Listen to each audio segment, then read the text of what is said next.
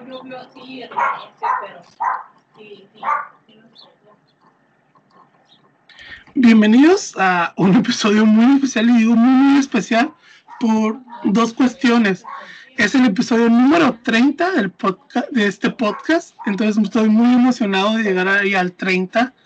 Eh, si bien llevamos rumbo a cumplir el año en menos de en dos, tres meses, pero no, ya por cuestión que has comentado, no subí capítulos eh, por un tiempo, entonces ahora estamos en el 30. El episodio que anteriormente a haber escuchado, como mejor conocido como el especial Muchas Luchitas, es un episodio piloto que quisimos publicar un amigo y yo, Iván, para eh, un podcast que vamos a hacer llamado Muchas Luchitas, que probablemente voy a salir los sábados. Entonces, a pesar de que mucha gente no va a escuchar, pero nos gusta hacer podcast. Entonces, tengo un invitado que al fin pude encontrar a alguien para hablar de ese tema. eh, Marshall Hassan, ¿cómo estás, Marshall? Hola, Iván, muy bien, aquí preparado para este episodio y muchas gracias por invitarme. Sí, es, creo que te lo he comentado. Este eh, de lo que vamos a hablar es mi libro favorito. O sea, está empatado junto con otro. Y pues, a pesar de que se hizo película y, la, y fue nominada a los Oscars en México como que no fue muy popular y mucho menos el libro. Entonces, el encontrar, porque me acuerdo que yo te lo recomendé, ¿no? E, el, libro. Así es, yo publiqué una historia de Instagram buscando recomendaciones y tú me la comentaste y pues vi que era relacionado con temas del espacio, de ingeniería y pues como yo amo eso, pues me animé a leerlo. Sí, es que ahorita me estaba acordando, ¿qué es lo que estudias? sé que estudias una ingeniería, y ingeniería aeroespacial o qué es exactamente la, la, tuya?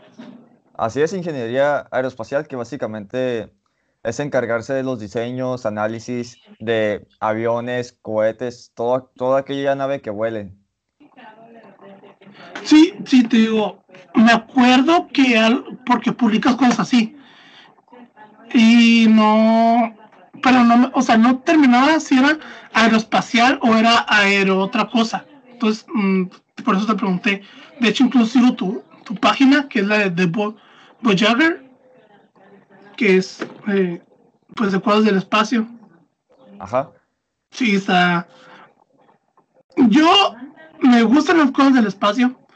No hubiera sido mi carrera la, la, eh, la ingeniería espacial, pero me gustan, ¿sabes? O sea, me gusta ver temas de eso. O sea, como diversión, no me desagrada el, el, conocimiento en esa, en esa rama de la ingeniería. Sí, básicamente, si te gusta aprender los temas de astronomía o cosas del espacio, pues es un mar sin fin de nuevo conocimiento. Entonces, si te interesa eso, pues nunca vas a, nunca vas a terminar de aprender en esa área. Sí, es, es un área muy vasta como el universo en sí. entonces, eh, cuando lo leíste, cuando supe que lo terminaste de leer, me emocioné. Porque si bien un par de personas, eh, eh, entre ellas mi mejor amiga, vio la película por un concurso que participamos, pero no leía el libro. Y cuando lees el libro es pues si una película es prácticamente una calca, ¿sabes? O sea, no le, no le hicieron cambios grandes, incluso ni pequeños, está muy, muy bien adaptada.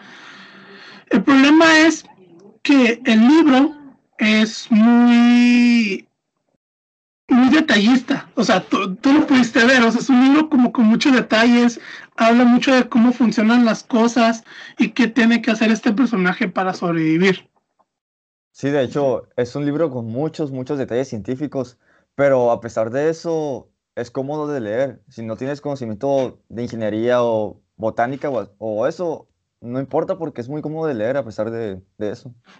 Sí, sí, es muy cómodo. Eh, yo te digo, miré la película y como al mes fue mi cumpleaños y decidí comprármelo el libro. O sea, yo lo tengo en físico no es la portada que me gustaría a mí. No sé si has visto la portada original.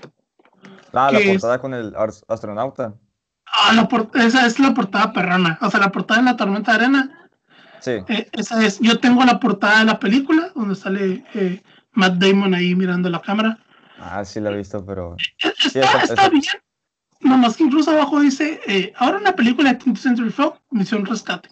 Pero bueno, es, es lo que es lo que había en ese tiempo, ¿no? Ahorita ya sacaron otra vez la edición de la la que te la, la, la perrona, la, la del marci- la del extraterrestre, perdón, la del astronauta, y tal vez algún día la, la- la consiga porque me quedé con ganas. Y para los que aún no saben de qué estamos hablando, hoy vamos a hablar de The Martian, o también de mejor conocido en español como eh, El Marciano.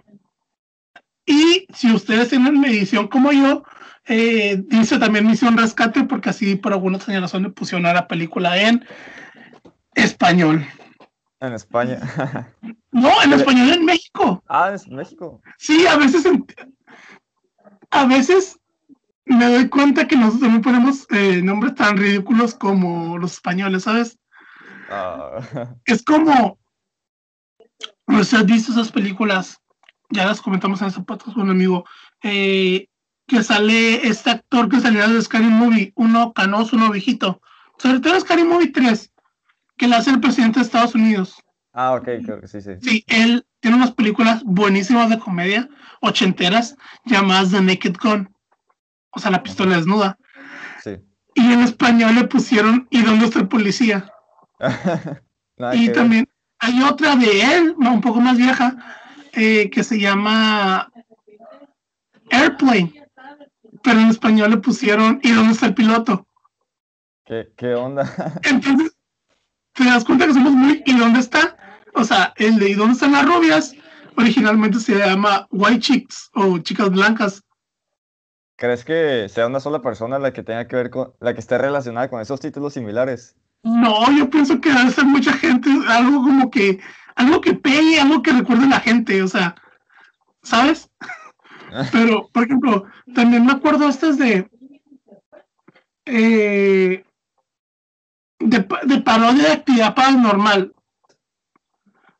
Ah, con este actor que se llama Marlon Wyatt, que es el mismo que sale en las de eh, ¿Dónde están las rubias? Que son los dos hermanos, ¿no? Sí, sí. Entonces, eh, creo que en inglés se llama Paranormal Inactivity. O sea, en, en, en honor a, actividad paranormal. En, en español pusieron ¿Y dónde está el fantasma? Entonces, te digo, tenemos unas ahí, unas. Nos burlamos españoles, pero también tenemos cola donde nos pisen. O sea, fáciles de traducir, básicamente. O sea, mi pobre angelito no es. Eh. No es. Ajá. eh, Ah, sí, sí, sí. traducción. Y luego también, no sé si recuerdas, eh, había mi pobre angelito y había mi pobre diablito. Ah, sí, sí. O sea que no, no estaban ni conectadas, pero era, era- así te la vendían como la contraparte de mi pobre angelito. Pues sí tiene un poco de mercadotecnia, yo creo.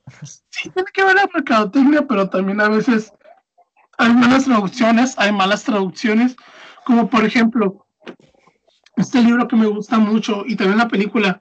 eh, no sé si la has visto, a lo mejor ya la viste. eh, se llama Silver Linings Playbook, que es con Bradley Cooper y Jennifer Lawrence.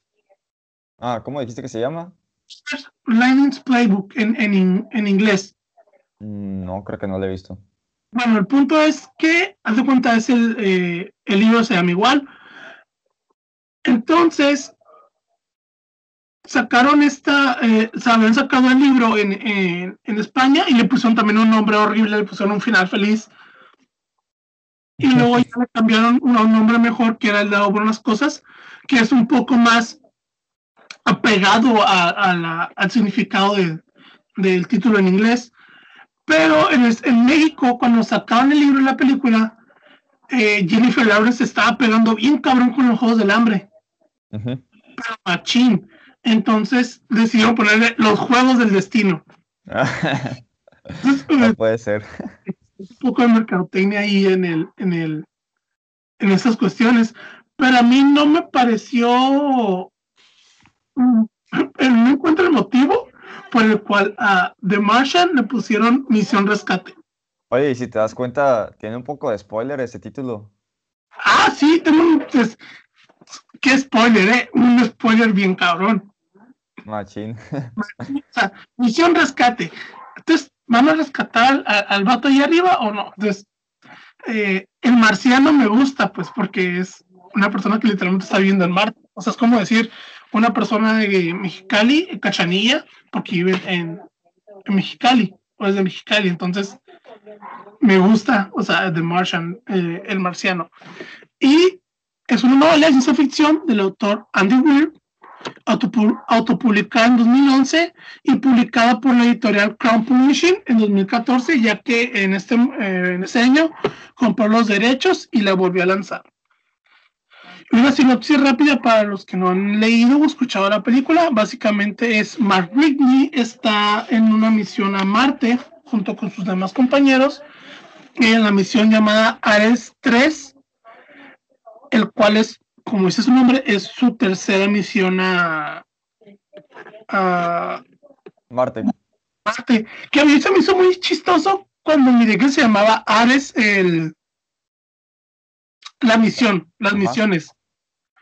Porque, no sé si sepas, tengo entendido, a lo que recuerdo, eh, Ares es el dios de la guerra de, de- en la mitología eh, sí. griega. Y en la mitología romana es el mismo dios, pero se llama Marte. En la mitología romana. Sí, O sea, la misión le pusieron el nombre de Marte, básicamente. Sí, entonces por eso cuando miré que se llamaba Ares 3 me gustó mucho. Pues ese, o sea, no es un juego de palabras como tal, o si lo que, no es un juego de significados o de contexto. Sí, es como, como las misiones a la Luna de la vida real. La Apolo pues, fue la primera misión a la Luna y esta, estas misiones que van a hacer en estos años se llaman Artemis, que en la mitología, que no sé mucho de la mitología griega, pero básicamente supe que Artemis es la hermana de Apolo Sí, Apolo es el dios de la mujer. sol. Ajá. Y es, Sí, y y- es- y- y es mujer, entonces pues esta misión a la Luna ser- ah, será que, sucederá que la primera mujer pisará la Luna. Ah, está- de hecho, este mismo vato, no sé si te he dicho que Andy Weir tiene una novela llamada Ar- Ar- Artemis o Artemisa, que es en la luna, literal. Ah, ¿es historia similar? No, o sea, no es, no es similar. O sea, es una historia de ciencia ficción. Esta sí es un poco más ciencia ficción, ciencia ficción. O sea, sí tiene sus cosas de, de tecnología, pero a diferencia de The Martian, que, que es muy técnica, o sea, es hice esto, le puse tantos mililitros para sus- que sucediera esto, es un poco más eh, como la aventura de ciencia ficción. Ajá, sí. Deja de tener sus cosas de tecnología de las que habla, pero no es tanto como en The Martian. Y, y es en la luna. Y se llama, se llama la novela Artemisa. Ok, ok. Entonces, Ah, también ¿sabes, en qué año la sacó? Eh, esa la sacó en el 2018. Ah, reciente. ok. Tengo, eh, está en Gandhi, si la quieres comprar, está a 80 pesos. Oh, Pero si la compras en Gandhi, te recomiendo pedir otro libro para que, porque el mínimo, el mínimo de compra para que te den envío gratis es 100 pesos. Oh, ok, ok. Está Te, recomiendo que compres ahí un diccionario o un libro, edición bibliotecas que cuesta 20 pesos, eh, por si lo quieres comprar. Pero es- está bueno, no es tan bueno como The Martian, a mi gusto, pero sí está bueno. Me lo el año pasado por mi cumpleaños. Y está muy chistoso porque cuando lo cuando salió yo estaba bien emocionado porque ya había leído The Martian y dije, ah, huevo, el, el, el vato va a publicar. Y de, sí, dice, me lo voy a comprar. Pero tú sabes lo caros que son los libros en México. Así es. Como recién salió, costaba como 450 pesos. Ay, Entonces, cariñosito, ¿eh? Cariñosito el desgraciado. Y viéndome que autorregalarme de cumpleaños en Gandhi, me di cuenta que estaba de eh, Artemisa en especial. O sea, estaba, te digo, está como 90, 80 pesos. Y luego yo lo compré como 10 pesos todavía más barato porque como que lo. Y dije, a huevo, valió la pena la espera. Y ya los tengo ahí los dos puntitos, mi, mis dos libros de, de Andy Weir, que creo que también este año publica otro, pero creo que un poco más parecida a la trama de 2001 en Odisea en el espacio. Ok, ok. Se ve bueno, no me acuerdo, no me acuerdo cómo se llama, pero lo publica este año. Y, o sea, lo anunció el año pasado, no me enteré, porque no lo seguí en Twitter y es la única red social que tiene. Entonces, hay una aplicación para lectores que se llama Goodreads. Entonces, Ajá. ahí anunciaron como que los libros más anticipados del, del 2021. Y miré el nombre de este güey y dije, ¿y cómo saben que va a lanzar si no ha anunciado? Y que si lo había anunciado, neta su Twitter ahí bajando todo hasta cuando lo anunció. Y yo, ¿por qué me vengo enterando? Entonces, también va a seguir esa temática de la de, del espacio.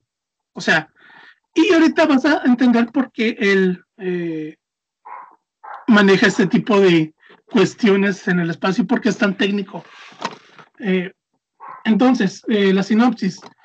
Mark Whitney es un ingeniero, ingeniero mecánico y biólogo, si no mal recuerdo.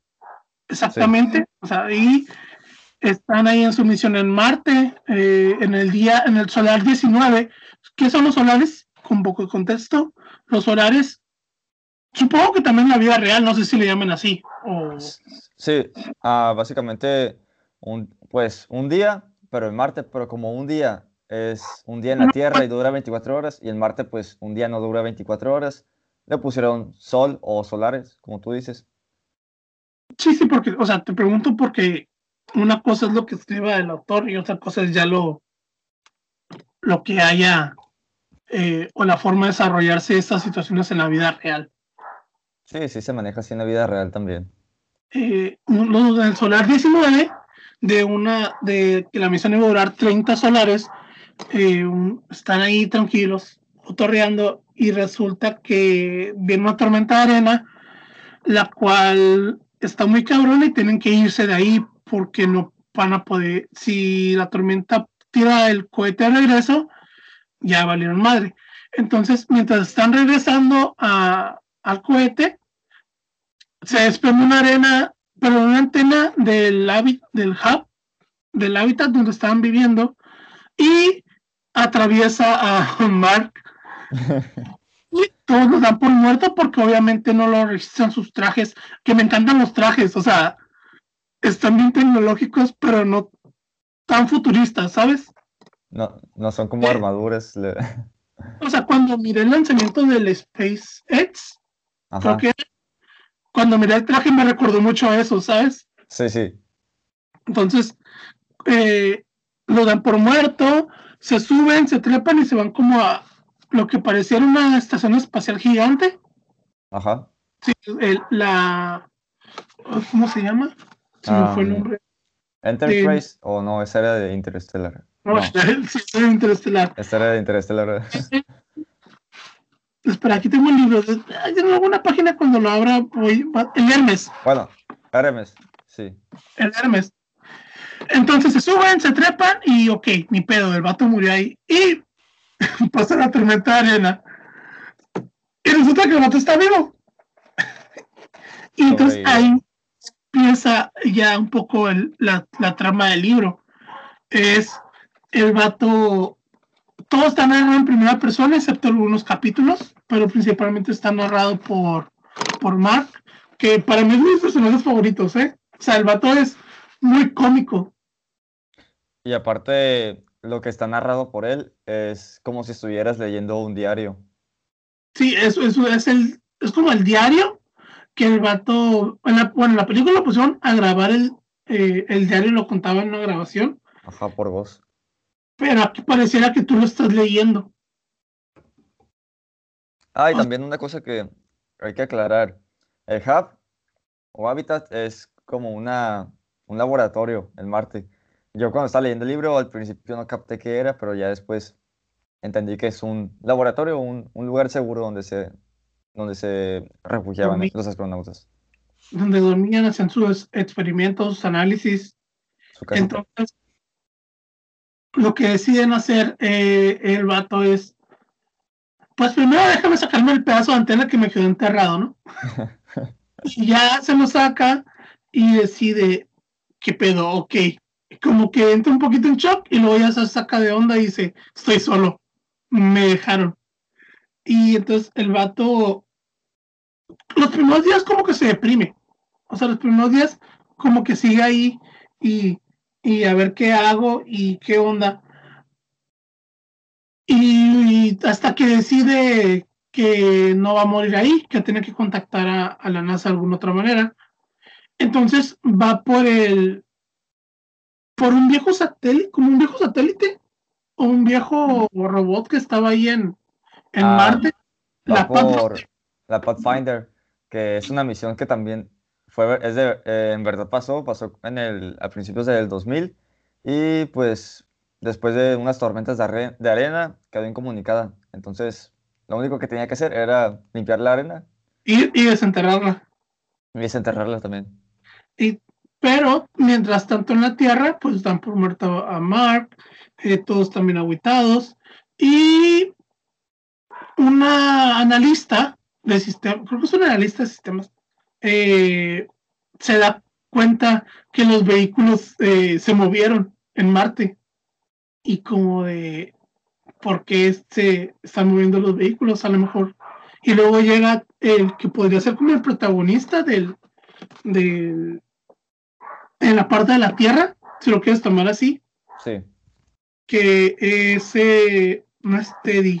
Teddy es el director de la NASA, un poco de contexto, es el director de la NASA. Eh, Mitch es el, de- es el jefe de misión. Mindy es la directora de... Bueno, es, esta- es esta analista que, que de, meca- de mecánica orbital, algo así.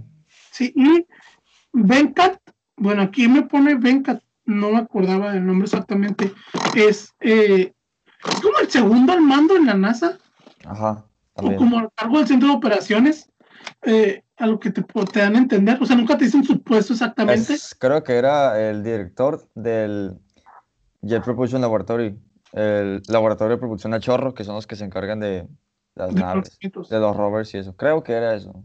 Entonces eh, le dice a Venkat que Mindy, que, oye, se movieron los carros. Y Venkat le dice, no puede ser que los haya movido una tormenta de arena. Le dice, no hemos registrado una tormenta de arena tan grande como para mover un, au- un vehículo motorizado tan grande como el que llevaron a, a Marte. Y se dice, no mames, el vato está vivo, güey. Y ahí es un poco cuando ya se van conectando las historias, que se dan cuenta que Mark está, pro- está modificando los autos para ir por la Pathfinder. Y él se da, eh, se da cuenta que él va para allá, porque siguen sin comunicarse, pero estaba yendo en una dirección muy recta, o sea, como que muy exacta. Y, y me encanta esa escena eh, en el libro también, porque le dejaron igual en la película uno se da cuenta que están comiendo y dicen, pero ¿a dónde va este tipo? O sea, ¿qué quiere hacer? y luego están, están en el comedor y se da cuenta, pide un Sharpie y quita el mapa de Marte que estaba en, en el comedor y le dice, Sí. no se preocupe, se lo pagaré. Entonces a, a- a marcarlo con una, con una, con una regla y un plumón hacia donde más o menos él cree que va a ir y se da cuenta que va a ir por la Pathfinder. Sí, Entonces es cuando él decide ir por la otra parte o el como el, el ¿cómo llamarlo? O sea, la Pathfinder es como el receptor, si lo La- quieres llamar de esa manera. la Pathfinder es una nave que es un que aterrizó, pero no tiene ruedas ni nada, solo es solo, sir- solo sirvió para tomar fotos y capturar muestras de suelo y liberar un rover. Pero, o sea, es- ¿qué es exactamente? Era la réplica, ¿no? Del Pathfinder en la Tierra, con el que se comunicaban. Bueno, en su, en su momento, cuando estaba activa. Ah, ¿qué? ¿Puedes repetir la pregunta? No te escuché bien. o sea, la, la Pathfinder, o sea, te digo, en el libro es la re- era como la réplica que de la Pathfinder Ah, que estaba en Marte, pero no sé en la vida real qué Ah. O sea, si funcionaba así o era de alguna otra manera. Sí, cuando hacen una... Es que to- todo, tiene todo lo, lo tomó en cuenta en la vida real, cuando hacen un rover o una nave que va a ir a Marte, tienen una réplica exacta aquí en la Tierra. Entonces, pues tuvieron una, una réplica aquí en la Tierra, en, en el libro, lo tomaron en cuenta y así pudieron analizar cómo estaba la Pathfinder en, la, en Marte. Sí, o sea, te digo, porque tú eres un poco el experto en este tema. O sea, yo soy nomás una persona que está, que le gusta el libro, pero no, no puedo corroborar, o no soy tanto de corroborar qué tanto es real o no para no perder tanto ese misticismo que me gusta creer que sucedió, ¿sabes? Ah, sí, a ti te gusta el lado del misticismo, como de no saber si sí es verdad o Sí, no. o sea, a menos que sea algo como que muy, muy que me saque de onda, lo busco. Pero, por ejemplo, aquí yo no investigué nada, simplemente me, me, me, me creí todo, ¿sabes? Porque estaba también, eh, no se siente como algo que inventó él, ¿sabes? O sea, no se siente, Ajá. siente como si realmente hubiera pasado. O sea, como si realmente fuera el, el diario de un hombre. Es como, por ejemplo, cuando lees a Verne Ajá. que a Verne le crees todo lo que está pasando, al menos yo, porque se siente tan real lo que está escribiendo. O sea, te lo detalla muy bien, te detalla todas esas fascina estas cosas mecánicas, esto que él, que él, bueno, predijo prácticamente. Entonces, me pasó un poco igual que con Verne leyendo este libro, que así como la canción de Gloria Trevi con los ojos cerrados le creo, ah, de cuenta que algo así. Ah, es Ento- que, bueno, sí, prosigue. Entonces te das cuenta que por eso eh, te, te estoy preguntando este tipo de cuestiones porque, o sea, sí me da curiosidad porque sé que tú vas a saber y para, pues, para ver un poco esa, mm, no mito realidad, sino ficción realidad que maneja el, el autor. Es, es curioso porque tú lo ves como, si como algo que hubiera pasado, pero a mí, a mí se me hace muy interesante porque son cosas que yo pienso, que yo veo que van a pasar o que pueden pasar porque ya estamos muy cerca de ir a Marte en la vida real y si llegara a pasar que un astronauta queda abandonado, todo lo que hace Mark Watney sí podría hacerlo ese astronauta. Ah, Obviamente, pues no puede que no tenga la misma suerte, pero sí puede tener las mismas posibilidades y es como que, wow, sí está muy apegado a la realidad. Sí, o sea, cada quien lo ve desde su perspectiva diferente. Tú lo ves desde tu carrera y yo lo veo como alguien simplemente fanático de la literatura y ciencia ficción. O sea, es perspectiva de cada quien. Sí, está muy interesante ah, combinar las dos per- perspectivas y ver cómo la disfrutó el otro. Está... Entonces, después que eh, se dan cuenta que hace eso, va, eh, Venkat va por el por la Pathfinder, que la réplica que está en la Tierra, logran comunicarse por un- una clase de abecedario que no recuerdo, pero era como que la ideal para por los movimientos que realizaba la Pathfinder. Entonces se van comunicando un poco así y le da a entender que que pues le queda cierta cantidad de comida, etcétera, etcétera. Y me acuerdo cuando se cuando la primera foto que le toman, o sea que va posando como que, yeah, estoy vivo, perros. Y luego, con en la tierra lo están, leyendo- lo están viendo y le dice, ¿es en serio que quieren que publique esta foto en, el- eh, en los periódicos? Te digo, Mark es muy chistoso. Hay una. Ya cuando avanza un poco la trama, es. No, no, no. Por esa parte, es cuando, cuando todavía no se comunica con Mark, eh, Venkat dice: ¿qué estará, ¿Qué estará pensando ese hombre tan solitario en un solo. O sea, porque es la única persona en un solo planeta. ¿Qué estará pasando por, él, por su cabeza? Y siguiente renglón es Mark Winnie pensando: Superman se podía comunicar con las perdón, Aquaman se puede comunicar con la con las ballenas, digo, son mamíferos en el agua. Entonces yo de qué pedo con este güey. Y luego ya decide porque había papas, con las pocas papas, él quiere cultivar papas en Marte. Y tú dices, ah, este güey es biólogo, sí es cierto, ah, perro. Entonces decide meter un poquito de tierrita de Marte que se, met- que se meta, que se adecue la, al, a la Tierra, bueno, a la temperatura de, que está dentro del hub, y dice, tengo que hacer agua en un lugar donde literalmente no hay agua. Y el, lo- el filtro de agua o lo que me da agua no va a poder generar una cantidad suficiente para regar papas. Ajá.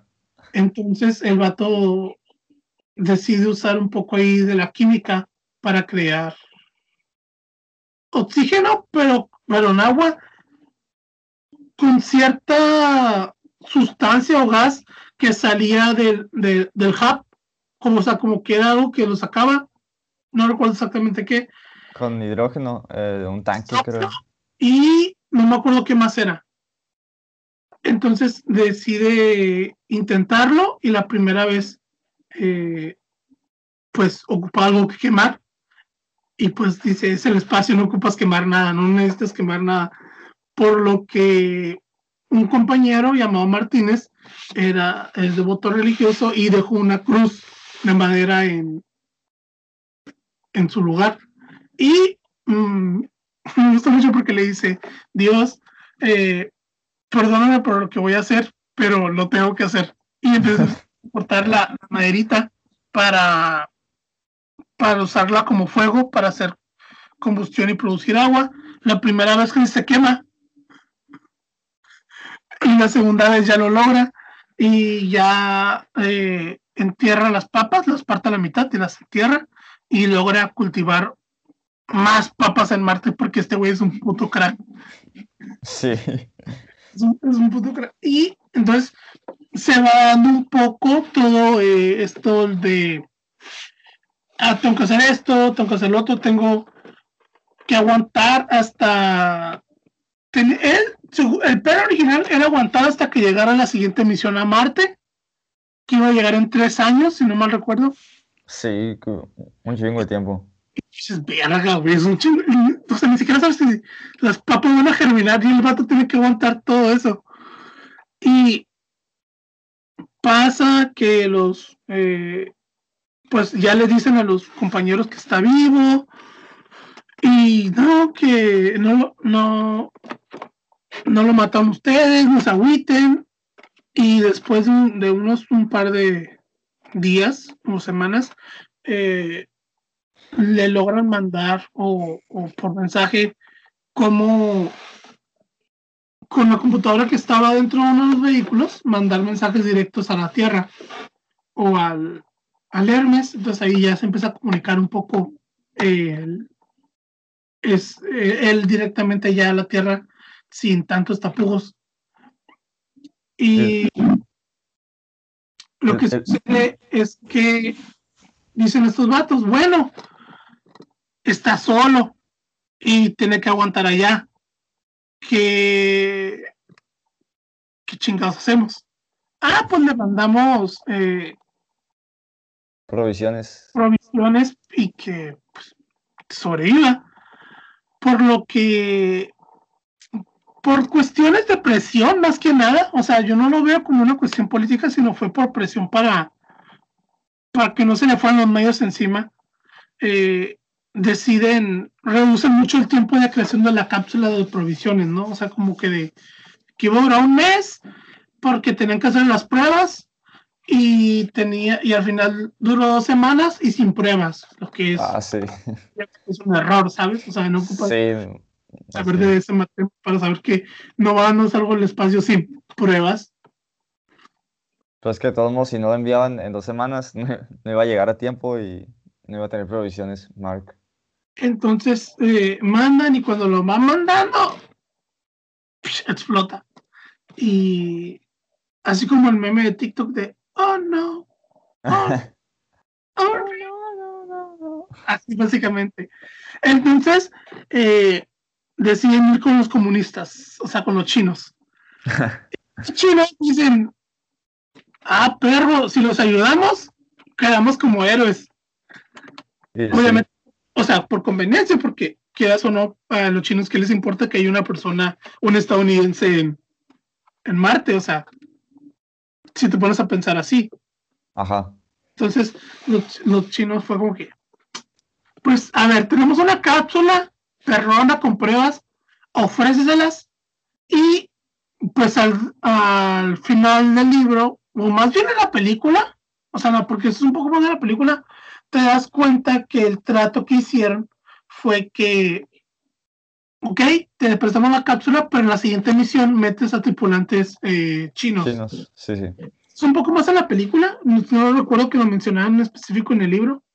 Eh, entonces, hacen este trato para, para mandar esto y lo mandan y mandan a, a. Irónico.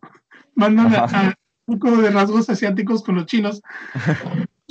Bueno, en la película, el- obviamente eso no pasa en el libro, en la película me encanta cuando está ahí con ellos y se está tomando las fotos, él bien feliz y los chinos como que bien incómodos.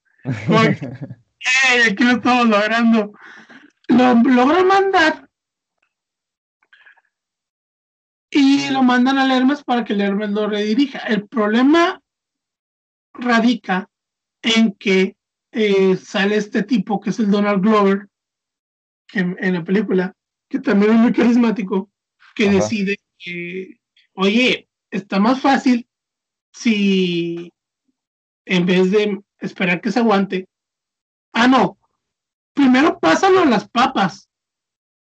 Ya me acordé, primero pásalo a las papas. Lo de que, lo- que las papas se explotan. Lloré, güey, cuando leí el libro lloré. Sí, es como que todo esfuerzo, toda esperanza y, y está siendo muy optimista. Y Sí, ya con eso, chale. Yo voy a, soy optimista, puedo lograrlo, tengo que hacerlo.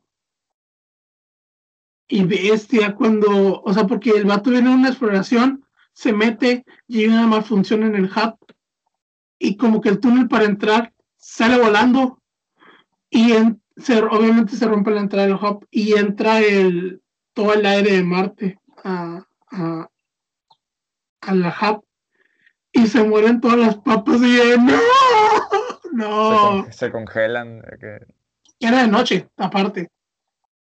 Y yo de, no, las papas, no. Ey, no contaste que le echó a la tierra ¿Eh? para que sea. No contaste que, que le echó a la tierra para que sea orgánica. Momentos icónicos de Mark. Cuando eh, Mark ya está cultivando o va a cultivar, que usa de fertilizante? El hub, cuando iban al baño, eh, sacaba en bolsitas el excremento, obviamente sellado y como comprimido y para que Al no vacío. seque al vacío. Entonces Mark dice, ah, va- entonces dice, pues lo uso porque tiene mis mismos microbios y mis mismas bacterias, por lo que no me va a hacer ningún efecto extra o algo de Marte. Entonces agarra una cubeta y empieza a mezclar agua con caca. Y dice "No, que olía horrible. Y lo usa de fertilizante para, para sus papas. Y hay una, una frase específica que decía, tanto mi cerebro como mi trasero están, sal- están en- hacen el mismo esfuerzo para salvarme la vida. Y sí, ¿no?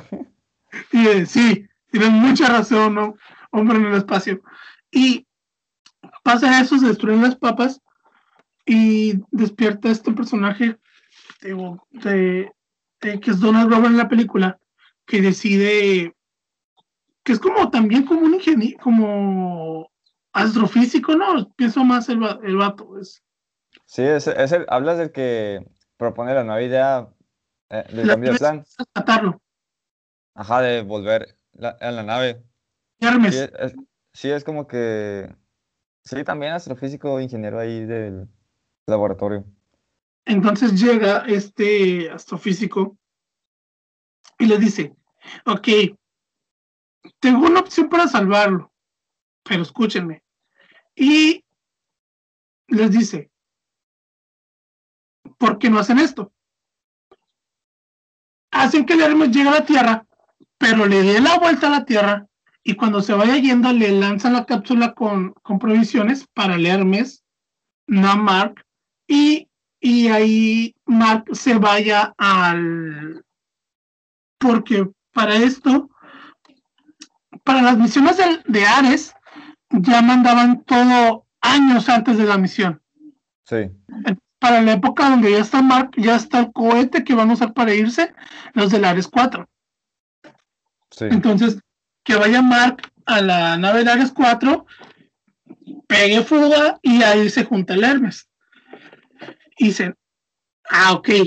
Entonces, eh, primero tienen que decirle al, a los de la nave en el Hermes, pues qué iba a pasar, si querían o no querían. Al final todos acceden.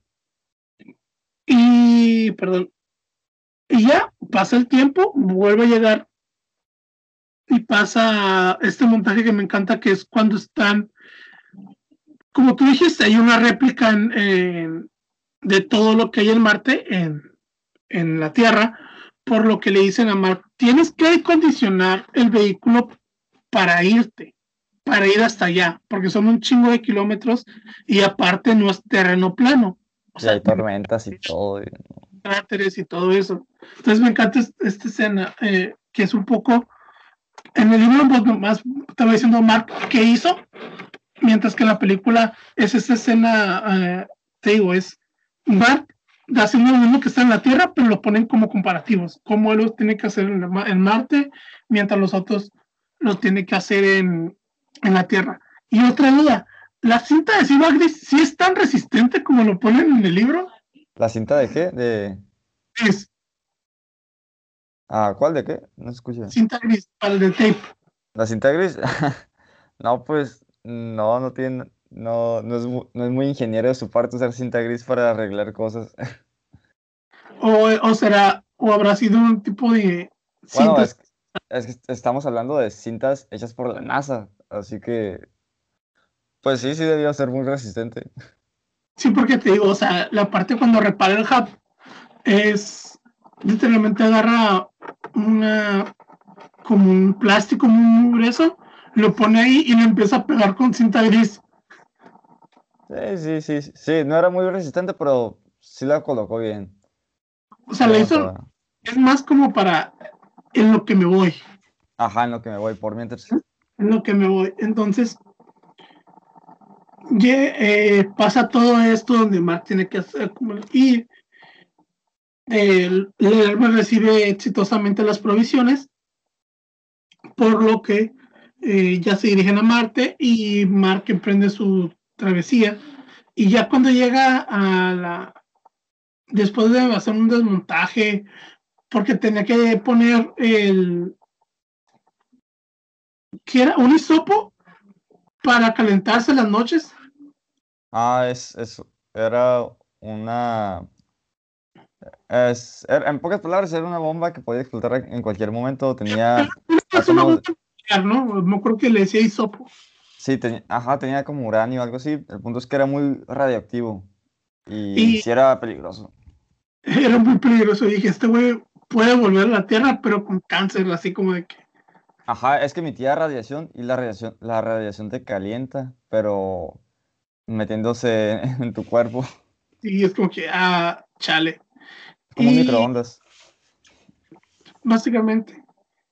Entonces el vato llega y empieza y los de la NASA dicen, ah, pues cuando suba, el vato tiene que, para que eh, pueda llegar el Hermes, tiene que quitar todo excepto la, la, la, la carcasa de la nave.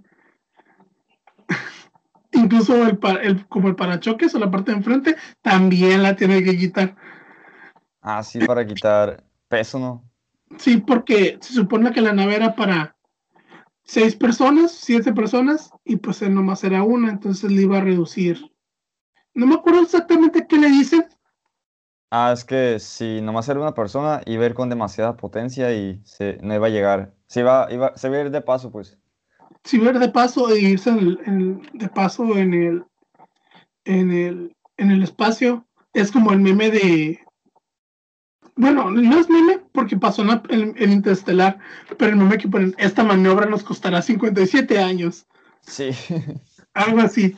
Entonces, ya pasa eso y después de la escena más tensa de la película, o del libro también, cuando decide volar como Iron Man.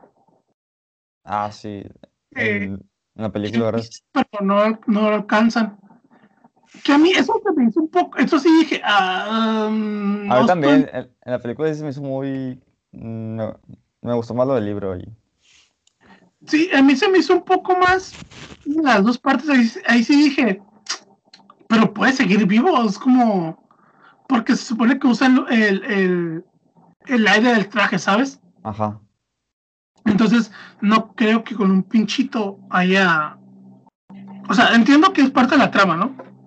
Sí. Como- Pero habiendo manejado tantos tecnicismos durante todo el, todo el libro, me pareció como que, según yo, se hubiera muerto rápido en todo el transcurso de eso, porque se le andaba saliendo el aire por el guante, ¿sabes? Sí. O sea, en- o sea, forma, en la película te queda chingón, ¿eh? O sea, en el libro también te queda como que, güey, a bestia, güey. Pero ahí sí, cuando lo leí en la vida real, fue un poco de. El vato se hubiera muerto. O sea, se, se hubiera muerto si se hubiera hecho eso. Sí, es que ya jugó demasiado con las probabilidades y eso era, ya era lo más imposible que podía pasar en la película. Ya la hizo ciencia ficción esa escena. Ahí, o sea, ahí sí fue ciencia ficción pura, pues, o sea, no fue como tanto de tecnología, fue ciencia ficción pura. Que el vato, el vato los mira, pero no los alcanza, no los alcanza, entonces el vato decide pincharse con un dedo o una partecita muy chiquita con un tornillo que miró ahí para, él decía volar como Iron Man. Entonces, según con el aire del, traje, eh, que iba saliendo se iba a im- impulsar hacia ellos. Obviamente lo atrapan y lo salvan y muy bonito y todo. Y el vato al final eh, pues regresa a la Tierra y así acaba un poco el libro. En la película le agregaron esta, según yo, porque no, yo no recuerdo que, eh, que haya sido esto de la- dar clases. Ah, sí. En la película no me acuerdo tampoco.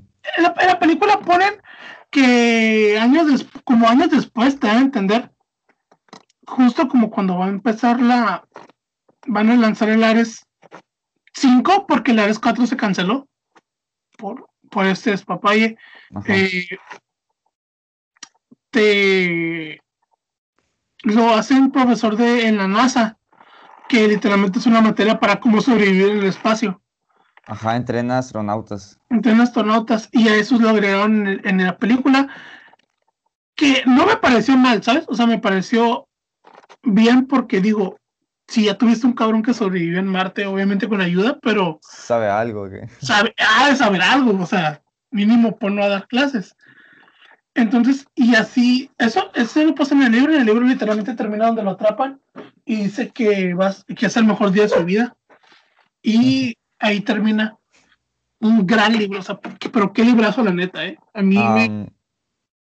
Una de mis escenas que me dio más tristeza, que no salió en la película, y yo esperaba que saliera en la película, fue cuando, ya ves que mencionaste que al último toma una nave y se va, pues antes de, de llegar a esa nave, pasa por un cráter y ya estaba emocionado de, ya voy a llegar, ya voy a llegar, y tenía que llegar en cierto tiempo determinado, y se, se volca el carro en el que viene. Ah, sí es cierto, que se volca el carro y el vato ya está como que no, no voy a llegar. Porque Ajá. era un cráter que a huevo tenía que pasar. Ajá, es que ya había pasado por tantas cosas y ya estaba en la última, en el último paso y ahí se estaba arruinando todo. Sí, Es- es, es, es muy, pues, está muy triste cuando le pasan cosas porque sí dices, este vato que sí se muere. O sea, el vato no, no la hace. Ajá. Sí, pero te digo, sí está.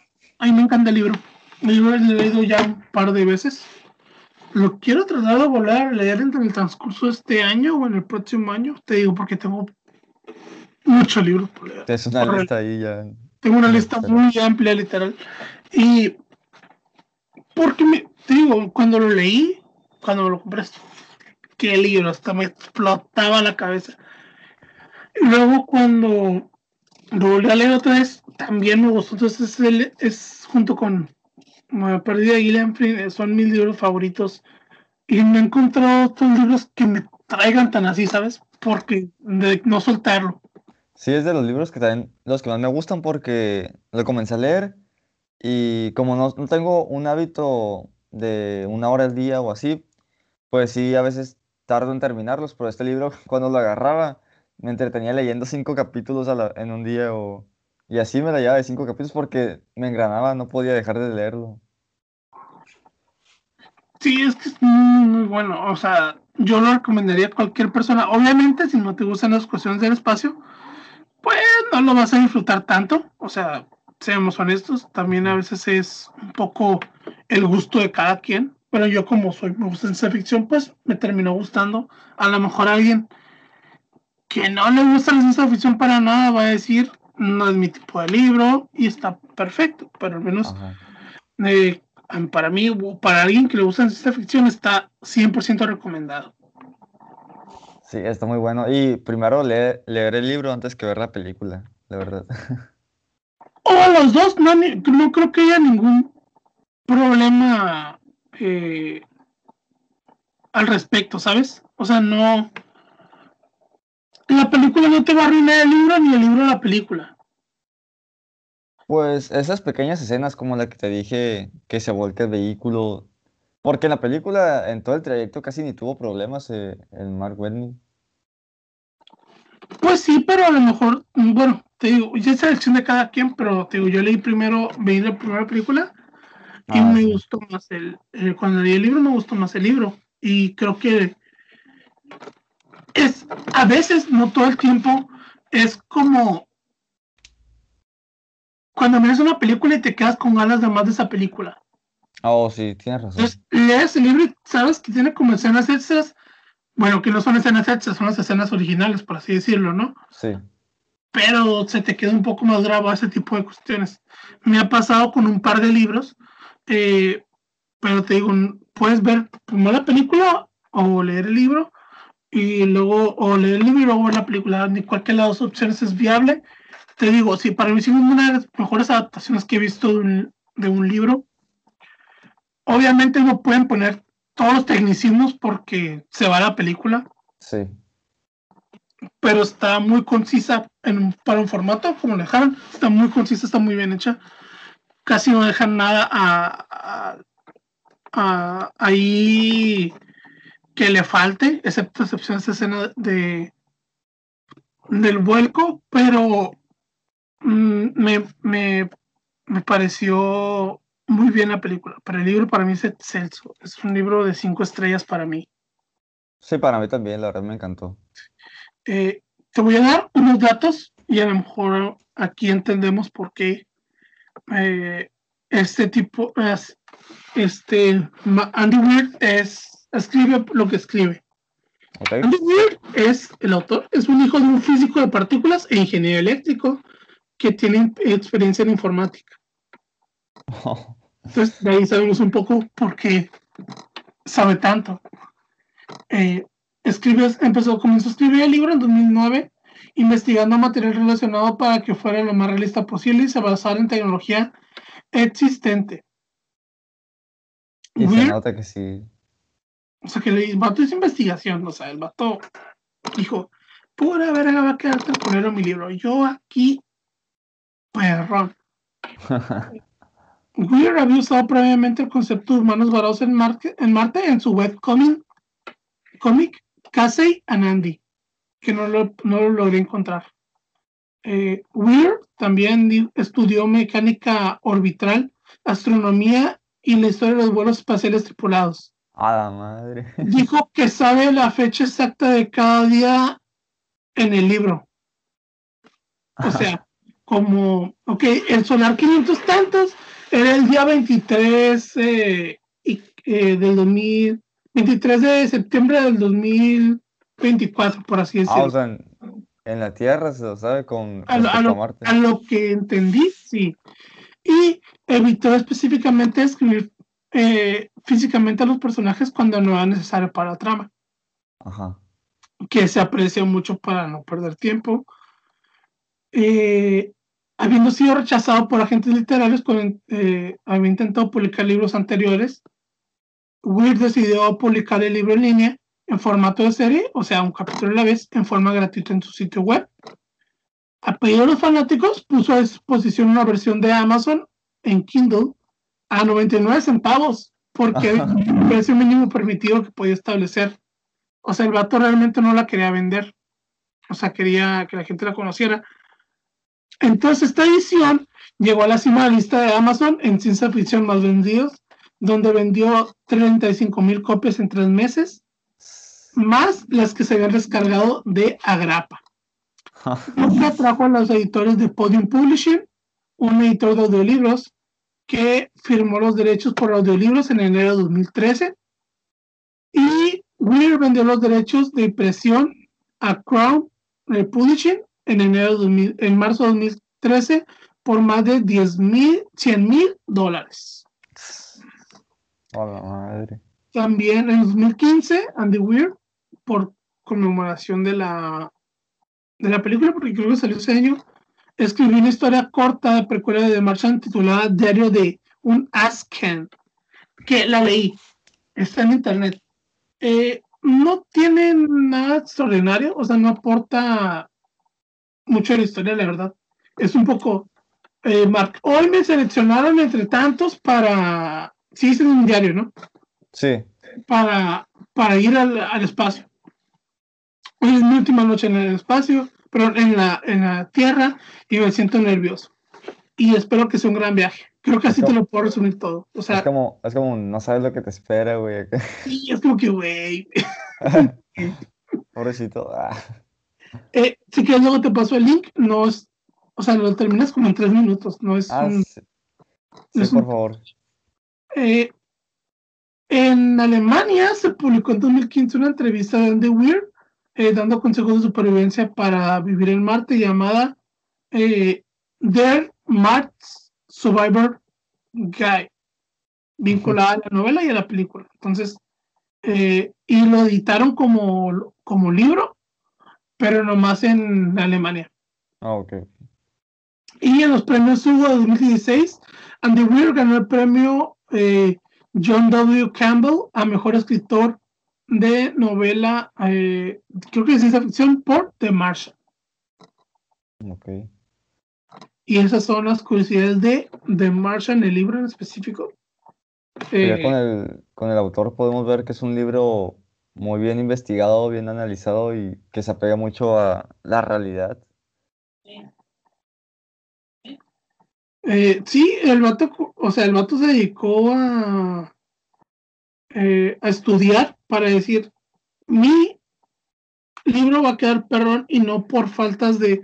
Me lo puede criticar por cualquier otra cosa, menos por falta de, de realismo en este libro. Excepción lo de Iron Man. Pero esa fue la película. Ah, en esa escena de Iron Man, ¿tuvo que ver Andy Weir o fueron los directores? No, pues es que yo me acuerdo que en el libro dice, quiero volar como Iron Man. ah, sí, pero no lo hacía. Bueno, sí, sí, fue una idea de... sí, es más, aquí lo tengo. Eh, creo que le dice, ah, para volar como Iron Man. Creo que es como te digo, es parte prácticamente el final de la...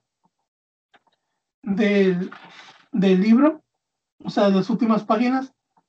Eh, aquí están poniendo la bomba. También se nos olvidó, hay una bomba en la película para, porque el Hermes iba muy rápido, por lo que tuvieron que frenarlo de alguna otra manera para, para poder desacelerarlo. Y hay una bomba ahí que hicieron en el adentro de la la Hermes.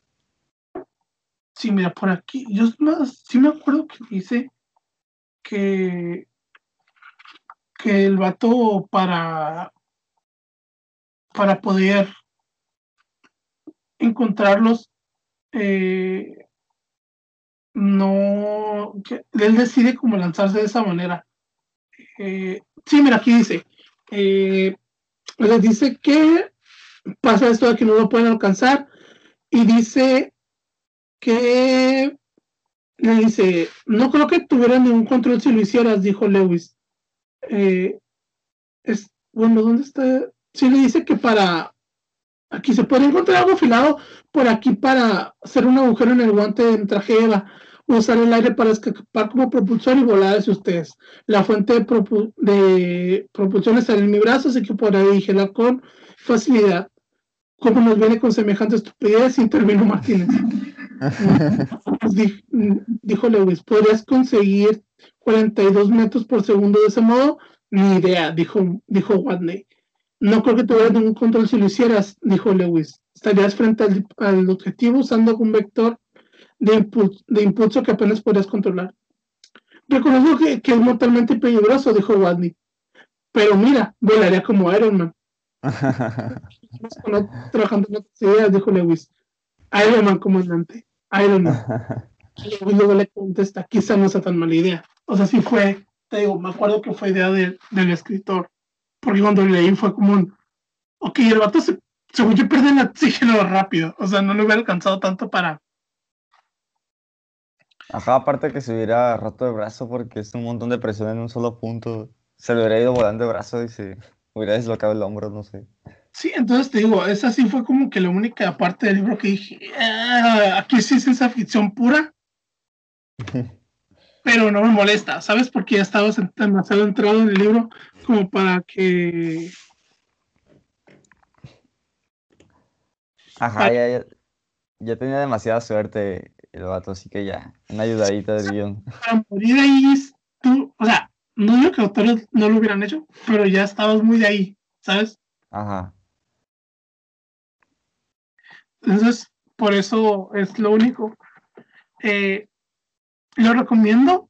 Pueden googlearlo y conseguirlo en PDF, no es difícil. Lo pueden conseguir también. Lo venden en las Sambors, el ya con la portada bonita, con la portada que a mí me gusta. Eh, también está en Gandhi, en Porrua, por si lo quieren comprar en línea. Hay diferentes ediciones. He visto una edición pasta dura con la misma portada que estaba preciosa y no la pude conseguir. Oh. Pero eh, son las opciones donde lo pueden encontrar. También vi la película, la película es muy buena.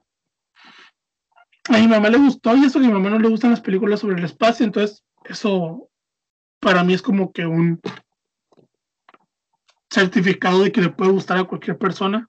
La película, no yo cuando la vi, no estaba en Netflix, así que la busqué en internet y pues la encontré en mala calidad. Yo la quería ver en inglés subtitulada Así que está en Play Store, ahí como, como 70 pesos me costó. Yo, eh, la renta. No, TV abierta, o sea, la pasaron en el canal 5. Ah, ¿en serio? Y le dije, oh. esa, porque miré que le iban a pasar, y le dije, mamá, esa película está bien perra. Y dijo, ah, sí. Y la miró y sí se quedó bien picada. sí, está muy, está bien chila, está bien chila. Y, y, y así. Bueno, Marshall, te voy a hablar de un tema que lo vea, que lo hace mucho quería hablar y también a lo mejor te puede gustar. Eh, no he escuchado de esta persona llamada D.B. Cooper. ¿Cómo? D.B. Cooper. D.B. Cooper. D.B. Cooper. Me suena, me suena. Mm. Es el. Eh, me suena Cooper por Interstellar. No tiene que ver. No, no es. A ver, cuéntame. Eh, es un poco largo, así que prepárate. Eh, el miércoles 24 de noviembre de 1971, un día antes de la acción, de acción de gracias en Estados Unidos, un pasajero que viajaba bajo el nombre de Dan Cooper abordó un Boeing 727-100 en el vuelo 305 de Northwest Orient que partía del Aeropuerto Internacional de Portland hacia Seattle, Washington. Dan Cooper fue descrito como un hombre de unos 35, 45 años, entre unos 78 y unos 83 metros, que ese día llevaba una gabardina negra, mocasines, traje oscuro, camisa blanca, corbata negra, gafas de sol oscuras y un alfiler eh, de corbata hecho de madre perla. Él se sentó por la parte trasera del avión eh, en el asiento, en el asiento 18C. Después de que la noche de la nave despegara, le entregó una nota a la sobrecargo eh, de nombre Florence Schaffner. que se encontraba en el asiento plegable cerca de la salida trasera, junto al asiento de Cooper. Ella pensó que se trataba de su número de teléfono. Eh, coqueta. Por guardó la nota en su bolsillo sin leer su contenido. Sin embargo, Cooper se le acercó y le dijo, señorita, mejor lea lo que hay en esa nota, tengo una bomba. Oh, En el mensaje, en el mensaje estaba escrito, tengo una bomba en el maletín, lo usaré si es necesario, siéntese junto a mí. La nota también pedía 200 mil dólares en billetes sin marcar. Ojo con la cantidad, porque luego nos va a ser importante, recuérdala. ajá. Y dos sets de paracaídas, dos, dos paracaídas de espalda y dos paracaídas de emergencia. Y explicaba detalladamente cómo se debían entregar estos objetos una vez que el avión aterrizara en Washington, pero en Seattle. Si no cumplen sus demandas, haría estallar el avión. La sobrecargo informó a la cabina del vuelo sobre Cooper y sus demandas. El piloto, William Scott, contactó al, al control de tráfico aéreo en Seattle, quienes a su vez se pusieron en contacto con la policía de Seattle y el FBI. El piloto ordenó a Schaffner, la azafata, volver a la parte trasera del avión y sentarse junto a Cooper y tratar de averiguar si la bomba era real. Cuando el secuestrador descubrió las intenciones de la sobrecargo, eh, abrió su maletín momentáneamente, lo suficiente para que ella mirara varios cilindros rojos, una gran batería y cables, convenciéndose de que la bomba era verdadera. Cooper le ordenó que le dijera al piloto que no aterrizara hasta que el dinero y los paracaídas estuvieran listos en el aeropuerto. Schaffner regresó a la cabina para entregar las instrucciones del secuestrador. Después de que las eh, demandas fueron comunicadas a las autoridad- autoridades, el avión empezó a sobrevolar sobre Seattle.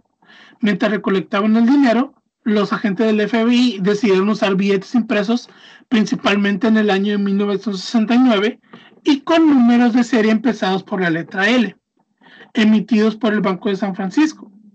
¿Para qué? Para rastrearlos más fácil, ¿no? Ujú. Asimismo, los agentes pasaron rápidamente los 10.000 billetes de 20 dólares por un dispositivo Record DAC, así se llama, no sé qué exactamente, para crear una foto- fotografía en microfilm de cada uno y grabar los números de serie. Imagínate, güey, tienes que tomar 10.000 fotos de billetes para, para poder rastrear a este vato. Mientras tanto, Cooper permaneció en el avión bebiendo un cóctel de bourbon de whisky con soda, con soda limón que él se ofreció a pagar. Qué cortés. Cortés el hombre, ¿no?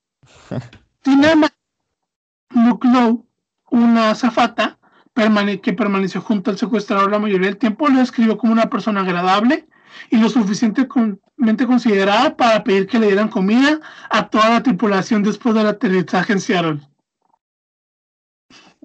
Qué, qué buena persona. Ah, excelente persona.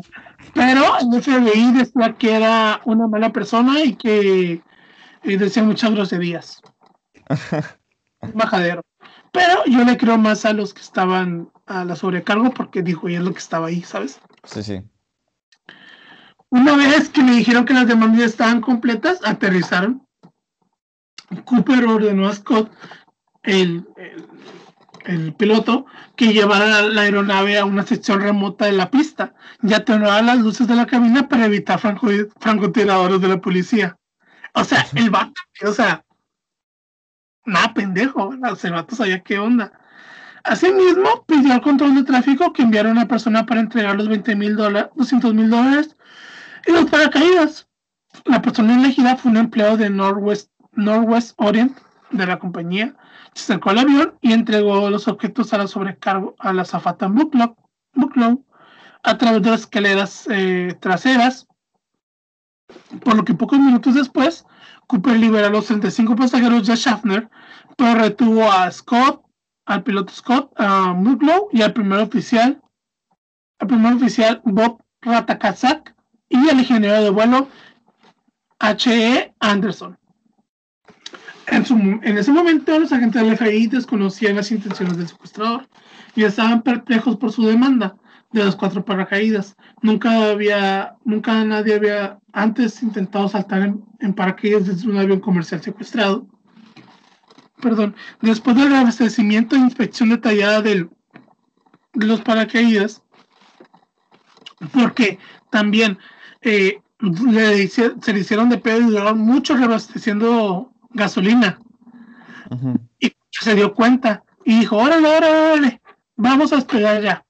Por lo que despegaron a las eh, 19.40 por- y decidió que tomaran rumbo a Ciudad de México a una velocidad relativamente baja de, de 170 nudos, que me salió aquí la equivalencia que eran 320 kilómetros por hora, a una altitud de 3.000 metros, eh, mientras que la altitud regular de un avión es de entre 7.600 y 11.000 metros. Sí. Inmediatamente del despegue, eh, Cooper pidió a Muglow, quien había estado sentado junto a él, volviera a la cabina y permaneciera ahí. Antes de que pasaran las cortinas que separaban la primera clase de la clase económica, la sobrecargo vio al secuestrador algo atando su cintura. Mil momentos más tarde, la cabina de la tripulación observó una luz intermitente indicando que, Cooper había abierto la puerta, intentaba abrir la puerta trasera de la aeronave y a través del, del in- interfono el piloto preguntó si había algo que pudiera hacer por él. A lo que Cooper respondió, no.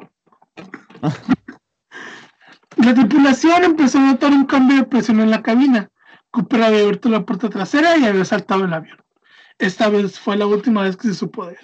El FBI cree que se realizó el salto a las 20 horas con, 30, con 13 minutos sobre el suroeste del estado de Washington, ya que a esa hora las escaleras eh, abiertas sacudieron y posiblemente en el instante que él abandonó la nave.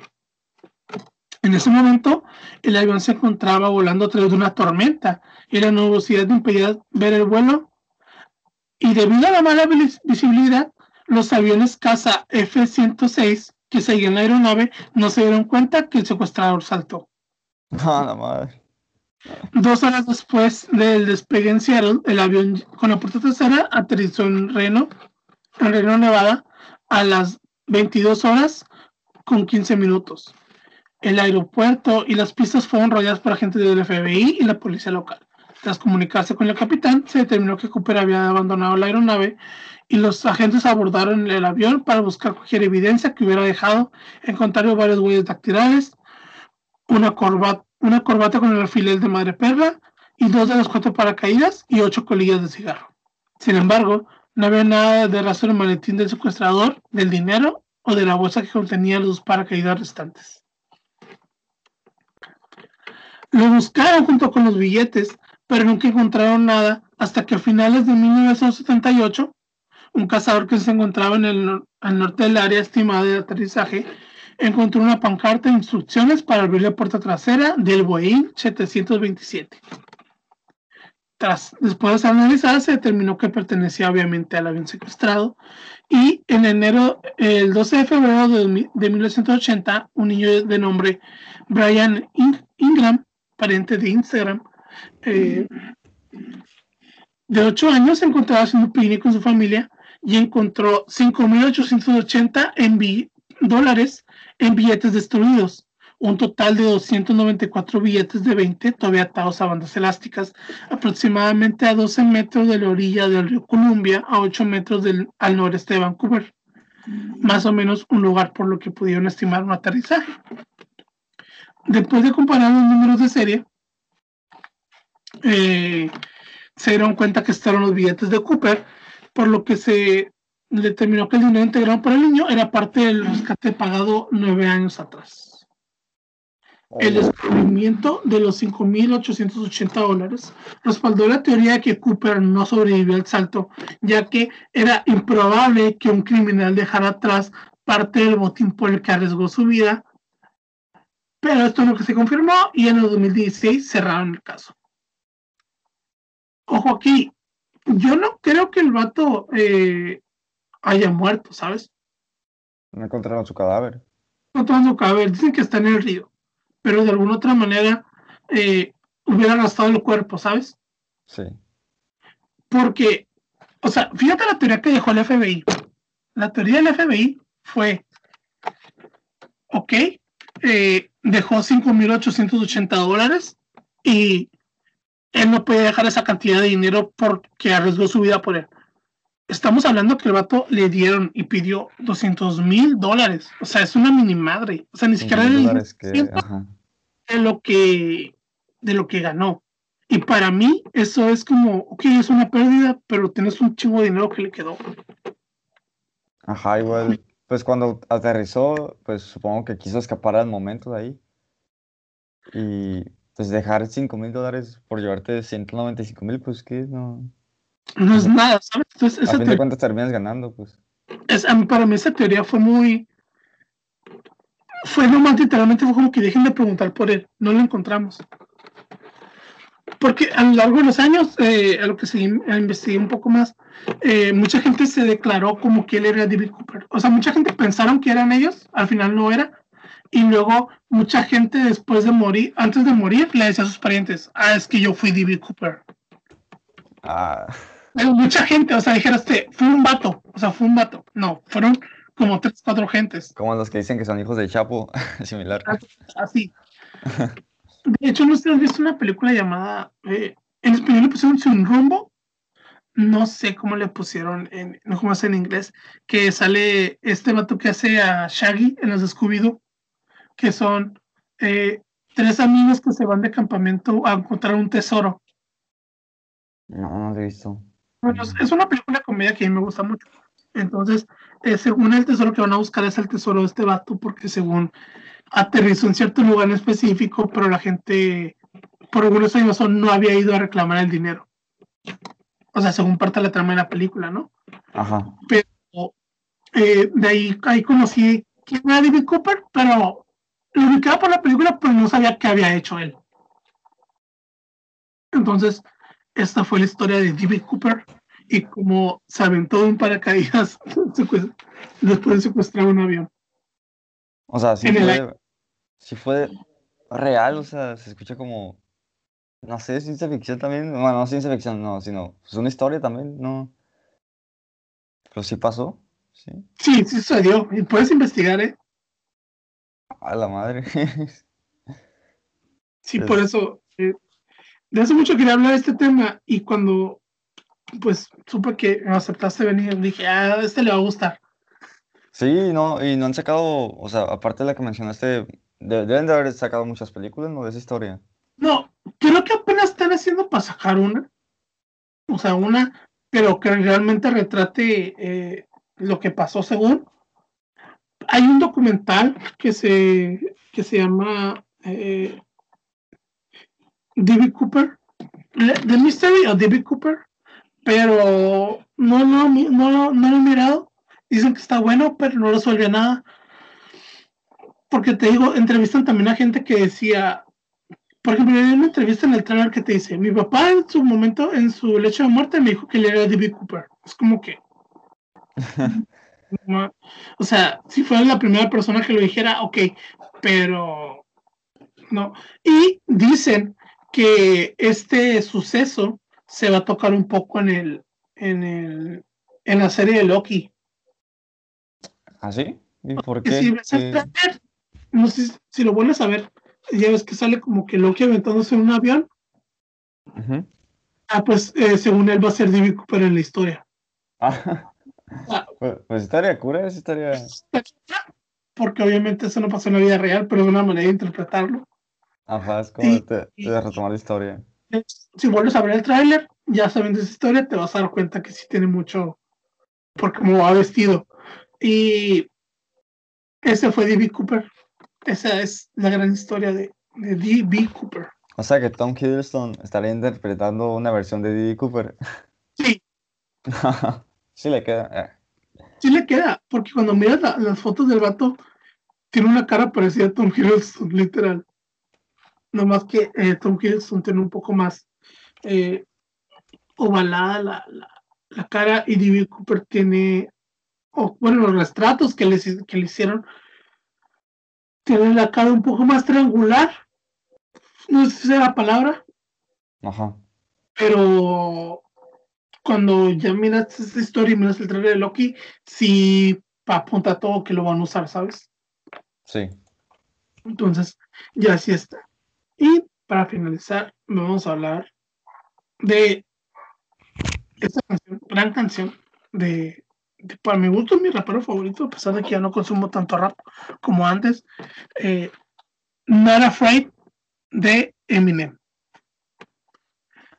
Escrita por el rapero Eminem, Drake Cooper, Luis Resto, Ma- Matthew Samuels, Jordan Evans y Matthew Burnett, lanzada como el sencillo líder el 29 de abril de 2010 para ah, su séptimo álbum, Recovery, que es, es la primera canción que escuché de él. ¿Ah, sí? Sí, por eso sí te dije que sí, porque tengo eh, sentimientos con esa canción, porque uno de mis primos con los que más me llevo, eh, él era fan de Eminem. Ajá. Creo que ahorita no tanto, pero en su momento era fan. Y un día que vino a la casa, me puso la canción. Y yo de, no mames. ¿Y qué edad No, tenías tú? ¿Eh? ¿Qué edad tenías tú? Pues cuando salió, o sea, 2010, Ajá, fue. tenía, iba a cumplir 12, cuando salió fue como, tenía 11. O sea, la escuchaste justo cuando estaba comenzando a hacer, a hacer una bomba esa canción. Sí, literal. Que te gustó y luego dices, a la madre, es de las más populares ahora. Y cuando sale, eh, cuando conocí a mi primo, yo, no mames. Y yo me acuerdo que en ese momento yo tenía. No, no fue en su cumpleaños. Fue en 2011. Fue en ese año que me regalaron mi PSP en, en- en Navidad. Entonces, como niño hacker de ese momento, eh, descargué, descargaba mis canciones en Ares que escuchaba en la computadora, por lo que le metí estas canciones. Me acuerdo que estas eran las canciones que estaban en. De las pocas 10 canciones que le, quedaba, que le cabían, que le metía a mi PSP, era estas. Oh, qué nostalgia, qué recuerdos. Entonces, era como que bestia, que recuerdos. Y, y de hecho, yo tengo el álbum, me lo regalaron en. Fue de Navidad. Me lo regalaron de Navidad en el 2012. Ajá. O sea, ya tenía ratito. Pero me lo regalaron. El, el Recovery. De hecho, es de mis álbumes favoritos de, de Eminem. O sea, por, por lo que significa y por las canciones, porque tiene unas muy buenas canciones. Y eh, la letra se centra en un cambio positivo de las, las experiencias pasadas de Eminem, incluido el fin de abuso de drogas, las peleas y la violencia. Y que le Eh. tiraban mucho a, sus, a un álbum anterior. Sí, sí, eh, de hecho también lo voy a mencionar. Los Angeles Times, un periódico, señaló que una persona que escuchara esta canción por primera vez puede identificarlo como hip hop cristiano. Ay, me hizo muy chistoso por eso que quise poner. Pues Eh, sí, es cierto, sí. ah, cuando escuchaste Eminem, te digo, yo por la primera canción que escuché, no, no sé cómo podría haber sido la transición para una persona que fue fan de su primer álbum, el Marshall Mathers LP, a cómo hablaba, qué es lo que hablaba, a terminar así, ¿sabes? Ajá. Se me haría interesante saber con alguien que fuera mi fan desde el inicio, o al menos desde mediados de los 2000, qué onda, o sea, cómo... Como alguien que tiraba rap cómico y, Sí, con el, hate y eso, acá, alguien que cantaba sobre esperanza y... a terminar así con el alter ego del Slim Shady. O sea, tú sabes que es algo que los fans de Eminem sabemos que eh, Eminem tiene tres alter egos, Ajá. que es Eminem, que para mí es este es un poco Eminem, eh, Marshall Mathers y Slim Shady. Que Entonces- Marshall Mathers habla más sobre su vida, sobre su hija, su mamá y eso. Y el, y el Eminem es un poco más como le tira caca a los demás. Y el, el Slim Shady es como reírse de, de la cultura popular. Ajá, también a Eminem lo veo como el que hace las canciones. En pocas palabras, básicamente, el que hace canciones para gimnasio. acá. Hace canciones como We Made You. Ajá. O Ti- Tira y colapso. No, Will. Sí, sí, sí. Entonces, eh, de hecho, en el segundo verso de la, de la canción, Eminem dice que ha hecho cometido errores, comentando que sobre un relapse, y cito, ese último CD de relapse fue E. tal vez le di acentos al suelo, relájate, no voy a hacer eso ahora, ya que fue muy, yo no sé, te digo, este fue mi primer encuentro con Eminem después de investigar. Pues como que la gente no le gustó, a mucha gente sí le gustó por la experimentación y como que se convirtió también como en un álbum de culto de rap Ajá. por toda esta experimentación que manejó, pero como que no, no pegó mucho. Ajá. Y la canción también trata de cómo Slim Shady deja a Eminem para poder eh, manejar sus responsabilidades como padres y promete arreglar su vida para mejor. Sí, sí. Y debutó en el Billboard Hot 100 en el número uno, una hazaña que solo 15 canciones habían logrado anteriormente. Y ganó el Grammy a Mejor Interpretación Solista de Rap. Te digo, eh, esta fue la primera canción con la que dije, bestia, ¿quién es este güey? Obviamente ya fui conociendo las más clásicas, ¿no? Sí. Pero esta fue la primera que dije. Y incluso, mira qué tan, qué tan esos, esos tiempos que la descargué en Ares y descargué la versión incorrecta. Y ya ves como una parte, eh, hay una parte como que baja un poco el ritmo y empieza como que a hablar. Sí. O sea, como que hablar específicamente casi el rumbo al final.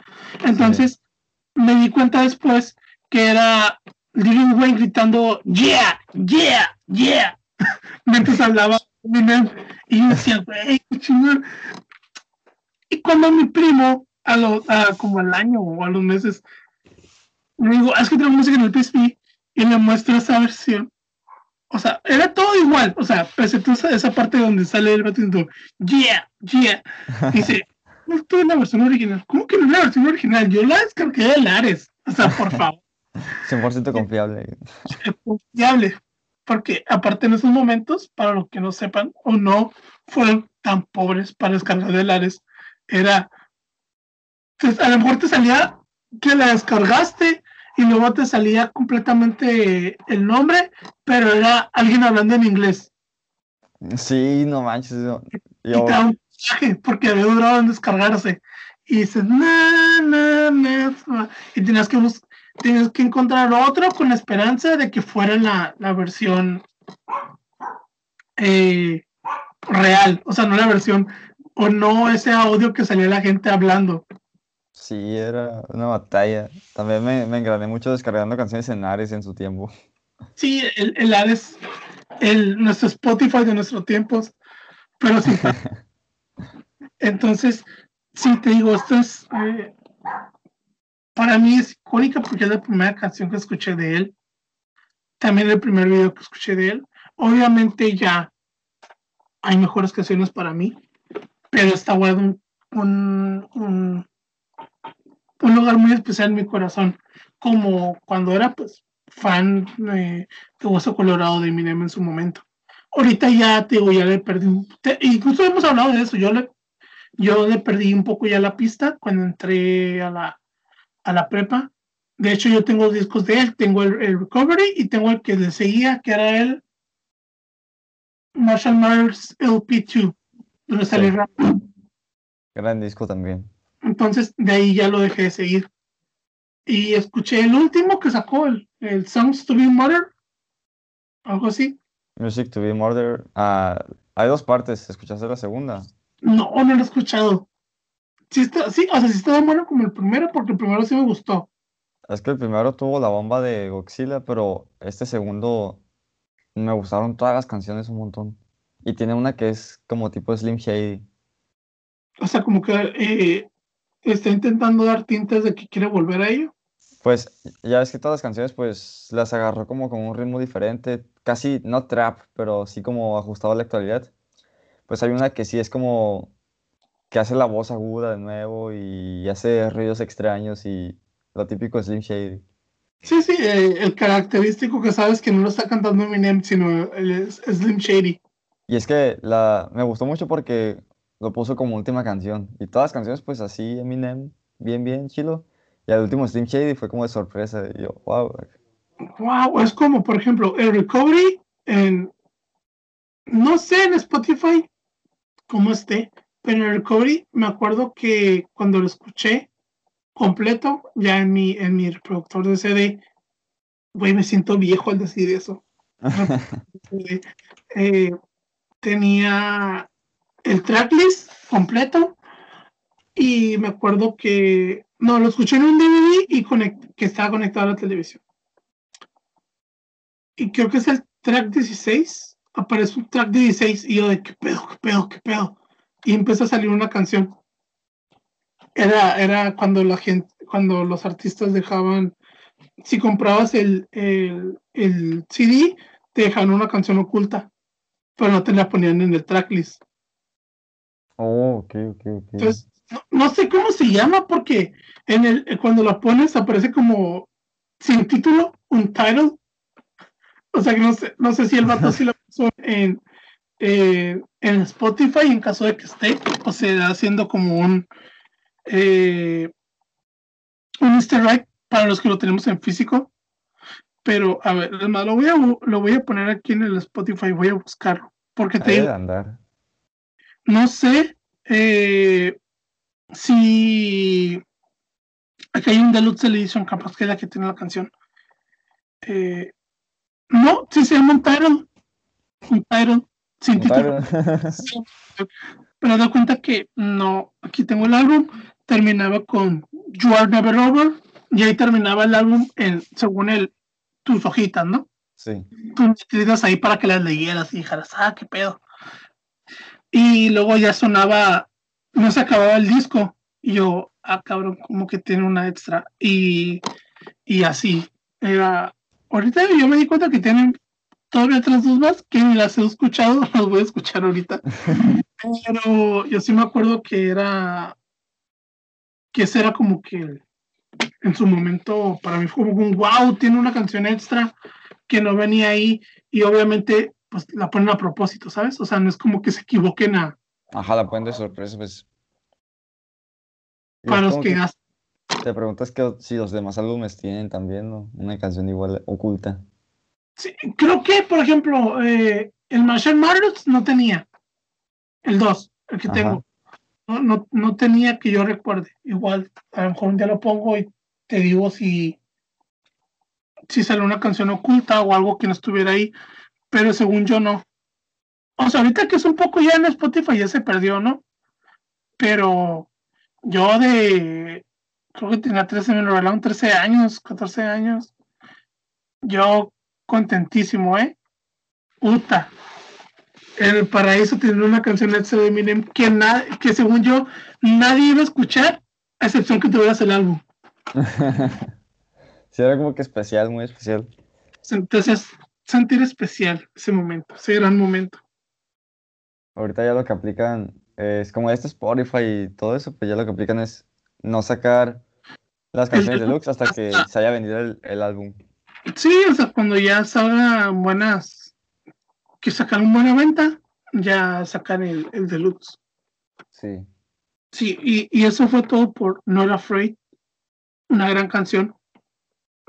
¿Y tú? Que, que no, no lo había notado, pero sí, parece rap cristiano y, y el rap cristiano está chido, está- me gusta mucho, pero no lo sigo mucho.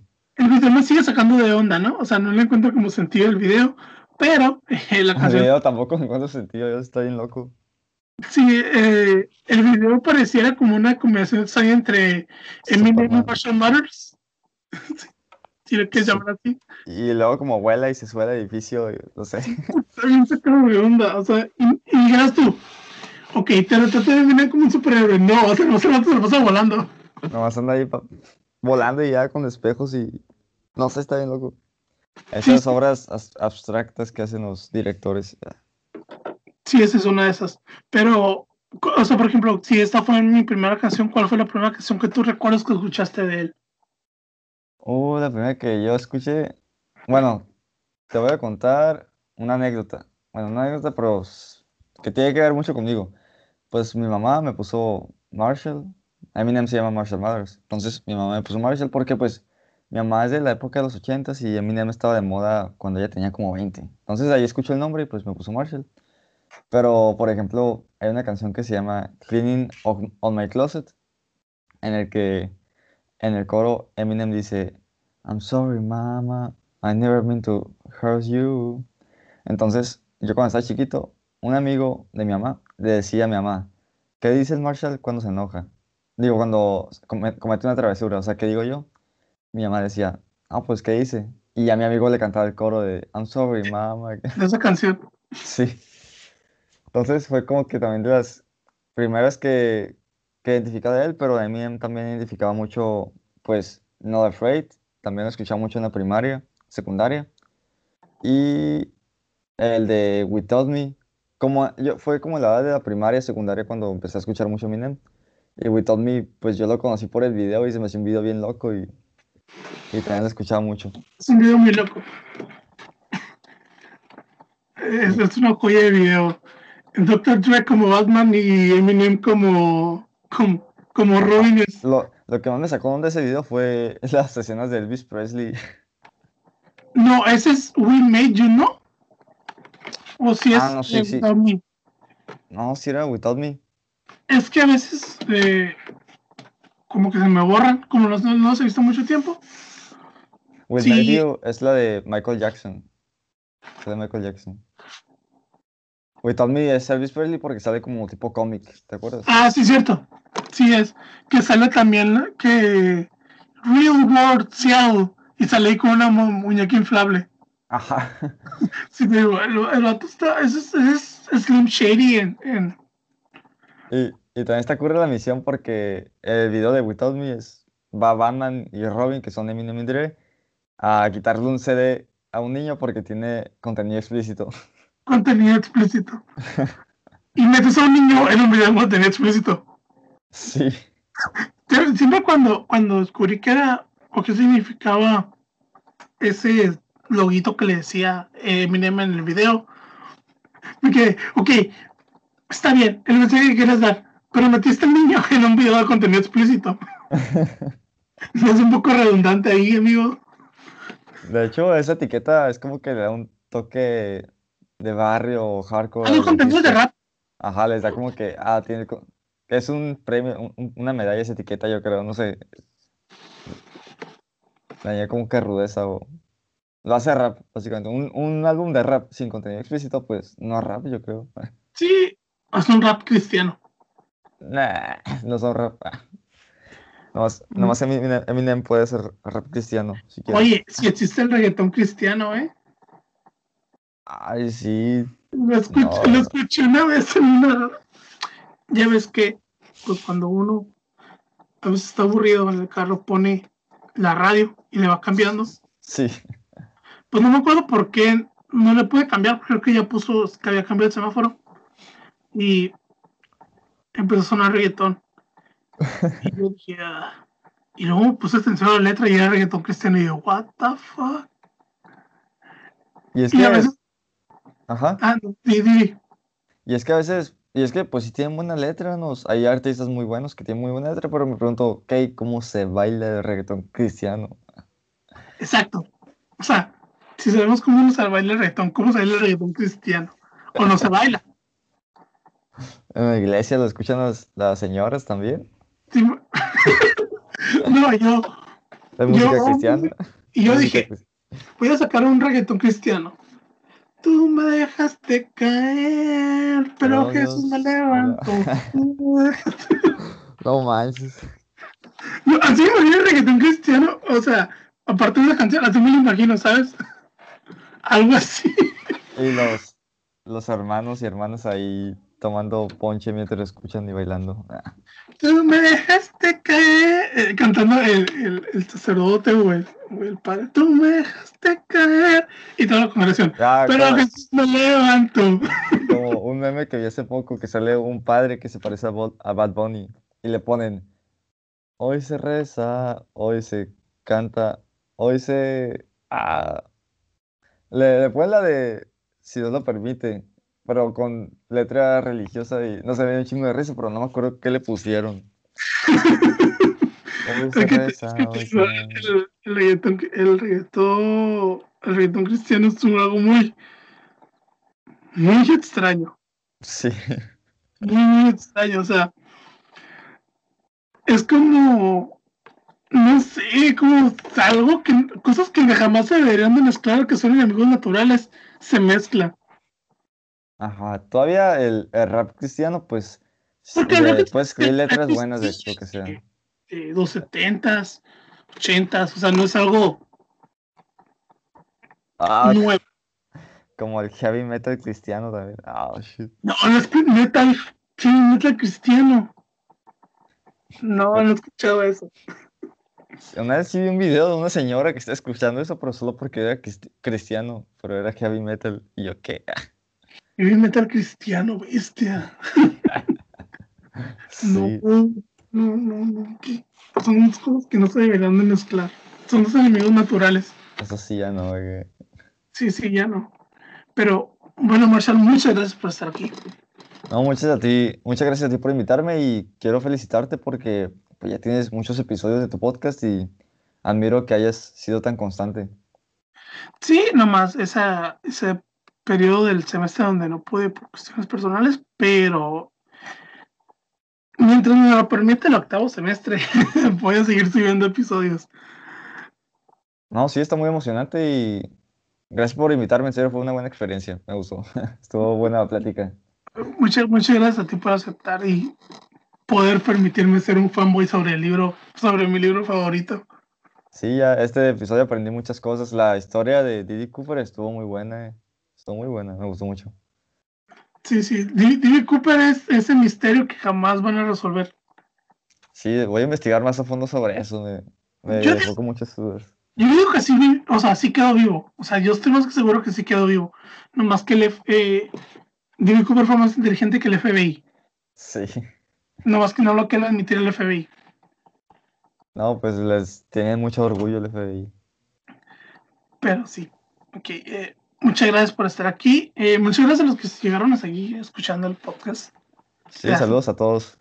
Las tres personitas que lo escuchan aquí, que, que probablemente una de estas personas sea la sea Esmeralda. Te amo.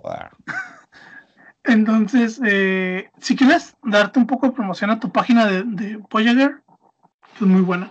Ah, pues muchas gracias a los que están escuchando. Pues tengo una página donde hago divulgación científica básicamente sobre astronomía, ingeniería aeroespacial.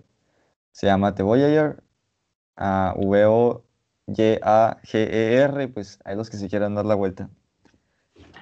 es una gran página, yo la sigo genuinamente yo cuando la compartió, porque me gusta saber este tipo de cuestiones. Y ya saben, si les gustó, inténtenlo compartirlo, nunca se los pido, compárteselo a alguien. Que, que hagamos que crezcan esas tres personas, cuatro o cinco personas. Eh, también, si les gusta lucha libre, eh, para el día siguiente, cuando sale este, va a salir el nuevo podcast llamado Muchas Luchitas con Iván donde Iván Méndez y yo estaremos hablando de la WWE y algunas otras cosas. Entonces, muchas gracias a los que escucharon esto. A ti, Marcelo, otra vez de nuevo, gracias por estar aquí. Y nos vemos, chicos. Adiós. Chao.